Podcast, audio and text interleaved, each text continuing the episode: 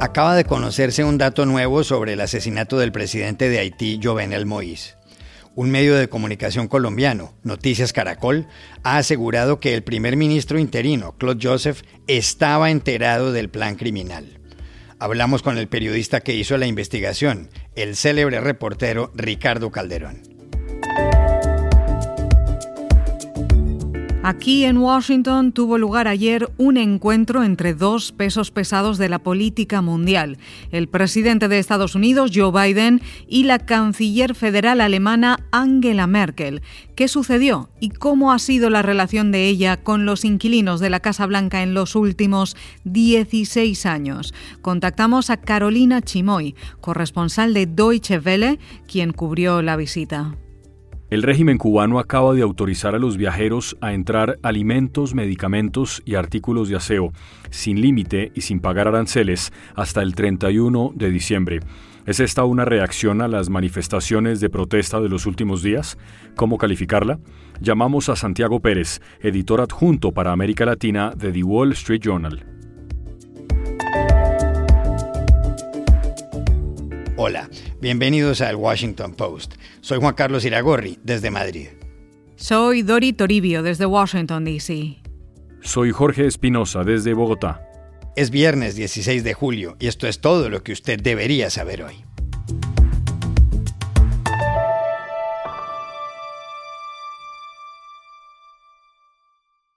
Poco a poco se van conociendo más detalles de la trama que condujo al asesinato el miércoles de la semana pasada en Puerto Príncipe del presidente de Haití, Jovenel Moïse. El mandatario murió de varios disparos en su residencia. Horas más tarde se anunció que el comando que había llevado adelante la operación en horas de la madrugada estaba conformado por 26 colombianos y dos haitiano-estadounidenses. Tres colombianos murieron en choques posteriores. Eran los antiguos sargentos Duvernay Capador y Javier Mauricio Romero y el soldado profesional Miguel Guillermo Garzón. La información fue suministrada por el jefe de la policía de Haití, León Charles, y por el primer ministro interino, Claude Joseph. Luego fue detenido el médico haitiano que pasa temporadas en la Florida, Emmanuel Sanon, que aparentemente quería llegar al poder. Simultáneamente empezó a investigarse al venezolano residente en Miami, Antonio Intriago, dueño de la empresa CTU Security. Los testimonios apuntaban a que el plan se había urdido en esa ciudad estadounidense y que desde allá se había contratado como mercenarios a los colombianos. Los exmilitares de Colombia eran personas muy bien entrenadas, algunos de ellos por instructores del ejército estadounidense. Se cree que quien los contactó fue el también colombiano Arcángel Pretelt, que ha tenido nexos con CTU Security. Hubo reuniones preparatorias en República Dominicana. Ayer, el presidente de Colombia, Iván Duque, afirmó que hay evidencias de que todos estaban enterados. Y en Haití fue arrestado el jefe de seguridad de la presidencia, Dimitri Gerard, que había visitado varias veces Bogotá. Una pieza clave para reclutarlos fue el ex capitán Germán Alejandro Rivera pero en las últimas horas ha surgido un dato muy impactante, y es que una de las personas que estaban enteradas del plan criminal era nada menos que el actual primer ministro Claude Joseph. La revelación, rechazada tajantemente por el gobierno haitiano, la hizo en Colombia Noticias Caracol. Estuvo a cargo de Ricardo Calderón, uno de los periodistas de investigación más respetados y premiados de las Américas. Hablamos con él ayer en Bogotá nosotros logramos tener acceso a por lo menos tres testimonios de los militares que terminaron involucrados en eh, toda esta conspiración. Estos tres eh, oficiales son los que vinculan directamente al primer ministro como una de las personas que sabía de la operación y que incluso sabía que el plan consistía en asesinar al, presidente. Los tres militares son el capitán eh, Rivera, hay un eh, soldado también que no entró a la vivienda del presidente, pero que sí estaba en las afueras, eh, y un civil que viaja eh, como enlace entre las empresas de Miami y los militares. El capitán Rivera le contó a las autoridades haitianas, él está detenido y le contó a las autoridades haitianas que efectivamente él es uno de los que coordina la operación junto con el sargento Capador que murió y que el plan por el que los contratan era básicamente asesinar al presidente. Ese plan tiene dos, fases. En la primera, eh, a comienzos de este año, lo que les proponen a ellos es un secuestro, derrocarlo, eh, imponer un nuevo presidente, a cambio de lo cual los militares iban a ganarse un contrato para quedarse como parte de la seguridad del nuevo presidente. El grupo de siete militares que realmente sabía toda esta operación logra contactar a las otros 19 y eh, estos son los que no saben a ciencia cierta cuál es la operación. Simplemente saben que van a prestar seguridad a personajes en Haití, pero no saben que el plan es asesinar al presidente. Los tres testimonios son complicados porque evidentemente son tres declaraciones ante autoridades estadounidenses, colombianas y haitianas en donde al primer ministro.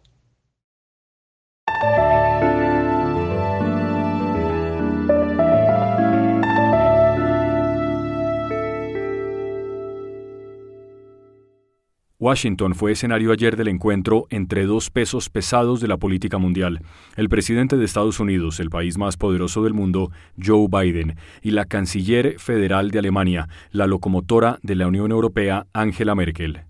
El objetivo de Biden era ratificar el nuevo acercamiento de la Casa Blanca con uno de sus grandes aliados en el viejo continente. Y el objetivo de la señora Merkel, dejar claro que ambos países trabajan unidos y despedirse. Las elecciones en su país son en septiembre. Hubo diferencias, claro. La principal fue la desconfianza de Washington con respecto al gasoducto Nord Stream 2 por el que el gas llegará a Alemania desde Rusia a lo largo de 2.400 kilómetros bajo el mar. Eso no le gusta a Biden, quien dijo, sin embargo, los buenos amigos pueden disentir. Pero el presidente fue muy generoso al referirse a la señora Merkel. Dijo que la posición de ella puede calificarse de histórica. Destacó que ha sido la primera mujer canciller en la historia de Alemania y que ha dirigido el segundo gobierno más largo desde Helmut Kohl, 16 años. Biden también señaló que desde el fondo de su corazón agradece el servicio de la canciller a Alemania y al mundo. Y terminó con esto. Gracias, Angela, por el liderazgo fuerte, por defender lo correcto y por no fallar nunca en la defensa de la dignidad humana. But I take a moment to acknowledge the historic nature of her chancellorship. First woman chancellor in German history. The first chancellor from the former East Germany, and now the second largest, longest serving chancellor since Helmut Kohl. Here's an exemplary life of groundbreaking service to Germany, and I might add, and I mean it from the bottom of my heart, to the world. On behalf of the United States, thank you, Angela, for your career of strong, principled leadership, and thank you for speaking out for what is right Angela Merkel, que se refirió varias veces a Biden como Dear Joe o querido Joe, recordó, muy fiel a su estilo, los más de 60 muertos en las últimas horas por las inundaciones en el norte de Europa, muchos de ellos en su país, en Renania del Norte-Westfalia y en Renania-Palatinado. Ja, meine Damen und Herren, Sie werden verstehen, dass auch hier in Washington meine Gedanken in diesen Stunden immer auch bei den Menschen in der Heimat sind. Pocos líderes internacionales como la señora Merkel han tenido que dialogar con tantos presidentes de Estados Unidos. ¿Cómo ha sido esa historia? Hablamos ayer aquí en Washington con la corresponsal de la Deutsche Welle, Carolina Chimoy, que nos explicó qué ocurrió en tiempos de George W. Bush y Barack Obama. Cuando Merkel inició su carrera como canciller, las relaciones bilaterales entre Alemania y Estados Unidos estaban en un punto muy bajo. Su antecesor, el socialdemócrata Gerhard Schröder, tuvo varios encuentros políticos con el entonces presidente George Bush debido a la invasión de Estados Unidos en Irak. Merkel cambió este tenso ambiente y de hecho la relación entre ambos, eh, Merkel y Bush, llegó a ser tan buena que eh, Bush visitó la ciudad natal de Angela Merkel en Alemania y Angela Merkel hizo lo mismo en la ciudad de origen de George Bush en Estados Unidos. Fue este el principio de un nuevo comienzo para las relaciones germano-estadounidenses, claramente marcado por Angela Merkel. La relación con Obama destaca, eh, a pesar de que Obama no obtuvo permiso para hablar en la puerta de Brandeburgo durante su campaña política, sí lo pudo hacer en la columna de la victoria. Y la relación entre Obama y Merkel, entre estos dos líderes, se podría decir que llegó a ser casi cercana y hasta personal. Uno de los últimos viajes eh, que Barack Obama realizó como presidente fue precisamente a Berlín, donde se reunió por más de dos horas con Angela Merkel. En aquel entonces Donald Trump ya había sido elegido como presidente de Estados Unidos y hoy sabemos que esa reunión fue clave para que Angela Merkel vuelva a postular como canciller de Alemania para lo que sería su último mandato. Carolina Chimoy también nos recordó qué sucedió con Angela Merkel cuando en la Casa Blanca estuvo Donald Trump y qué pasó ayer con Joe Biden. Con Donald Trump se sabe que la canciller Merkel eh, practicó la diplomacia a más alto nivel sin caer en situaciones vergonzosas eh, como insultos o mensajes desagradables, como por ejemplo el de Donald Trump hacia Angela Merkel cuando él se negó a darle la mano durante una conferencia eh, de prensa. Pero Angela Merkel también encontró claras palabras cuando, por ejemplo, en Berlín, en el Bundestag, dijo que ya no se podría confiar en viejas amistades al otro lado del Atlántico refiriéndose claramente a Estados Unidos y el presidente que estaba al mando en aquel entonces. Ahora con el presidente Biden, Angela Merkel intenta retomar esa amistad eh, que caracterizaba a ambos países. Por eso ella está acá en Washington, D.C. en su último viaje oficial. De alguna manera quiere repetir lo que Obama hizo en su momento con ella, advirtiendo al presidente de los temas que les unen y también lo que representa temas espinosos en las relaciones bilaterales.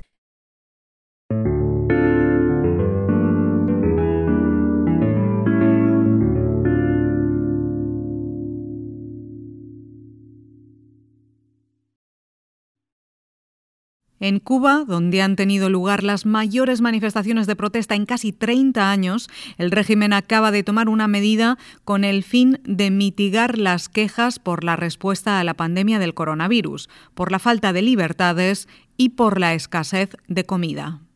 La medida la anunció el primer ministro Manuel Marrero, que estaba acompañado por los ministros de Economía Alejandro Gil y de Energía y Minas Liván Arronte. Marrero, tras dejar claro que la disposición está vigente hasta el 31 de diciembre, explicó qué es lo que autoriza.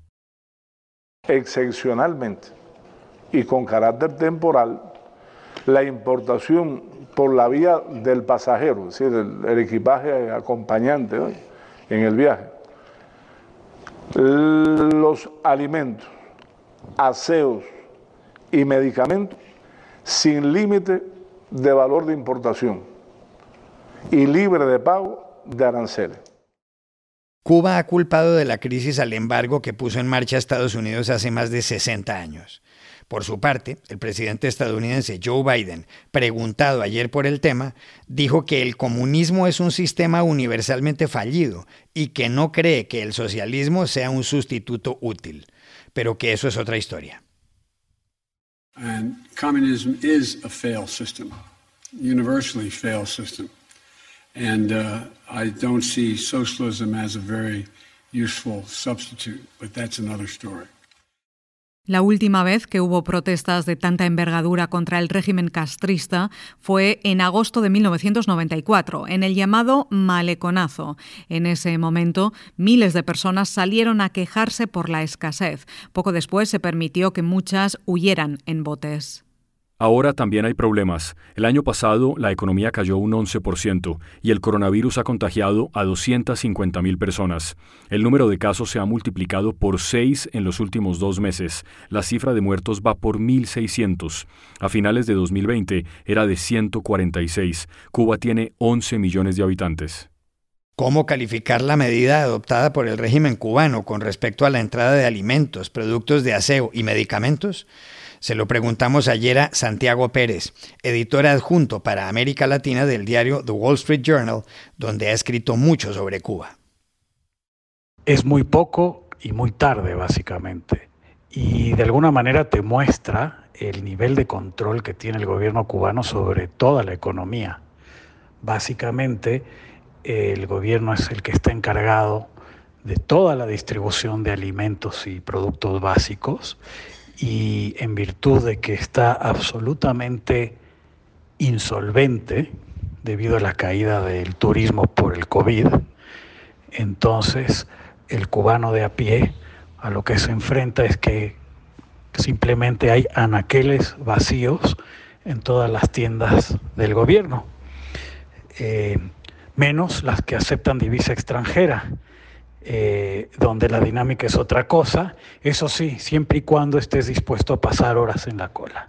Lo que pasa ahora es que, bueno, van a dejar a la gente traer alimentos, pero de alguna manera es un ejemplo de lo difícil que es la vida en Cuba, porque eh, la última vez que estuve por allá, en el aeropuerto veías la fila interminable de viajeros cubanos que llegaban del extranjero con bolsas enormes, con productos, y pasaban horas antes de atravesar la aduana, lo cual te da una idea del nivel de burocratización y trabas que te imponen constantemente. Esto es resultado de un país donde el Estado tiene absoluto control de todas las actividades y esto resulta en una burocratización en todos los niveles. Y el resultado es que esto le hace muy difícil la vida a la gente. Y no es que estemos hablando de que esta gente traiga eh, en sus viajes eh, televisores de pantalla plana eh, de última generación, no, estamos hablando de que traen papel higiénico, pasta de dientes, preservativos que no hay, productos extremadamente básicos.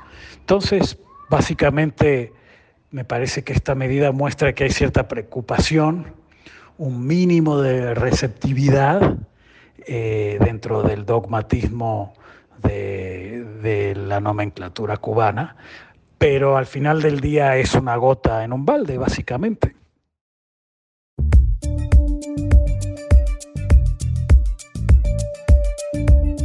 Y estas son otras cosas que usted también debería saber hoy.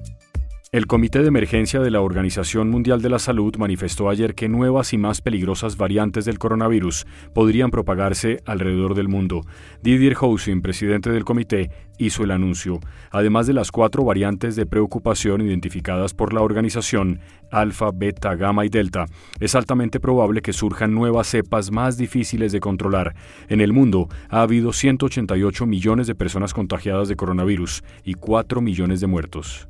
En Colombia, la Justicia Especial de Paz, la JEP, el tribunal que se creó para procesar a los actores del conflicto armado de ese país, acusó ayer a 15 militares retirados del ejército, entre ellos dos tenientes coroneles, por crímenes de guerra y de lesa humanidad. Son los llamados falsos positivos, esta vez en la región de la costa norte de Colombia. El caso se refiere a 127 civiles asesinados entre 2002 y 2005 y reportados luego como muertos en combate. La semana pasada fueron acusados otros nueve militares y un general retirado.